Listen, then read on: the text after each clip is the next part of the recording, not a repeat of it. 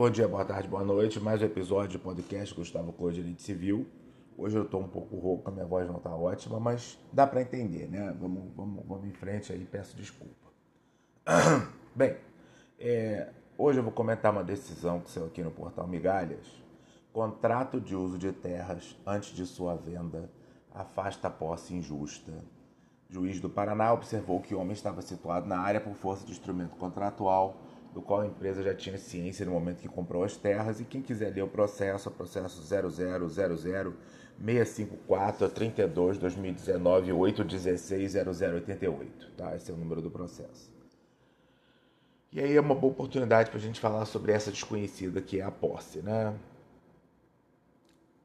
E por que desconhecida? Porque na verdade ela funciona de uma maneira muito própria, muito especial. E no meu sentido, a decisão proferida pelo juízo dessa vara do Paraná está errada. Porque, uh, aqui, ao analisar o caso, a juíza negou o pedido da empresa autora. A magistrada observou que os antigos proprietários já haviam firmado contrato com um homem que, embora de tal pacto não tenha sido registrado na matrícula do imóvel, é certo que a parte autora tinha conhecimento da sua existência. Só que uh, esse era um contrato de comodato de uso da terra quem compra a terra notifica o comodatário para sair duas vezes e ele resulta inerte, não responde nada. O comodato, quando é feito sem prazo, ele deve durar por um prazo razoável. Já durava por alguns anos, então esse prazo razoável, que o Código Civil menciona, já havia passado. Mesmo quando feito por prazo indeterminado, eu não posso tomar a coisa no dia seguinte, né? É aquilo que diferencia o contrato de comodato, que é admitido como lícito no direito brasileiro, do contrato de precário, que não é admitido no direito brasileiro. Né? Enfim, o comodato tem que durar pelo menos por um prazo razoável. Só que passados alguns anos, esse prazo razoável já aconteceu. Então, a, a juíza não pode impedir quem comprou o imóvel de retomar a terra.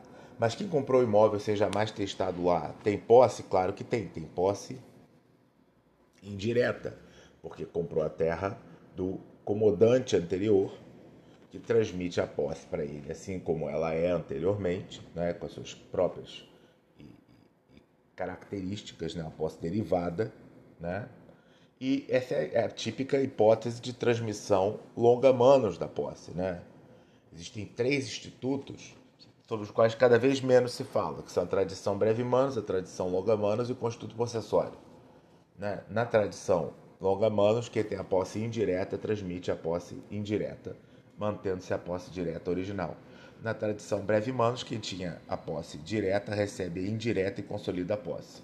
E no constituto possessório, quem tinha a posse plena retém a posse direta e transfere a indireta. Esses três institutos são três institutos sobre os quais se fala muito pouco, cada vez não se fala mais deles. E aqui, uma análise mais detalhada levaria à consideração que a partir do momento em que é, o, o, o novo adquirente tem a posse indireta, posse indireta é essa derivada transmitida pela tradição longa-manos. O outro tem a posse direta, contrato de comodato é por prazo razoável, prazo razoável já passou, já notifiquei duas vezes. A posse daquele que ocupa a terra deixou de ser uma posse justa e passou a ser uma posse injusta, porque a, coisa não foi restituída é, é, de bom grado, não foi instituída é, espontaneamente, a posse é precária. Né? É, diz o artigo 1200 do Código Civil, é justa a posse que não for violenta, clandestina ou precária, essa é precária, então é injusta. E era para ter determinado a reintegração da posse. Né? Então, nesse caso aí, é uma boa oportunidade para a gente ver que esse argumento de que ah, sabia que o cara estava lá, não sabia que o cara estava lá, mas notificou para sair. Ficou acomodado por prazo indeterminado. Entendeu? A, passe, a parte ré tem posse? Tem, mas a posse é injusta, porque tomou notificação, entendeu? Não basta saber se tem ou se não tem posse, mas é necessário analisar a questão da justiça da posse. E o artigo 1200 do Código Civil não foi revogado. Está lá e está vigorando. Né? Então é, eram essas as considerações que eu queria tecer. Esse é um assunto técnico e que, e que cada vez mais é, é, digamos assim, abandonado, deixado de lado por todos, eu acho que precisa ser revisitado, tá bom? Um abraço.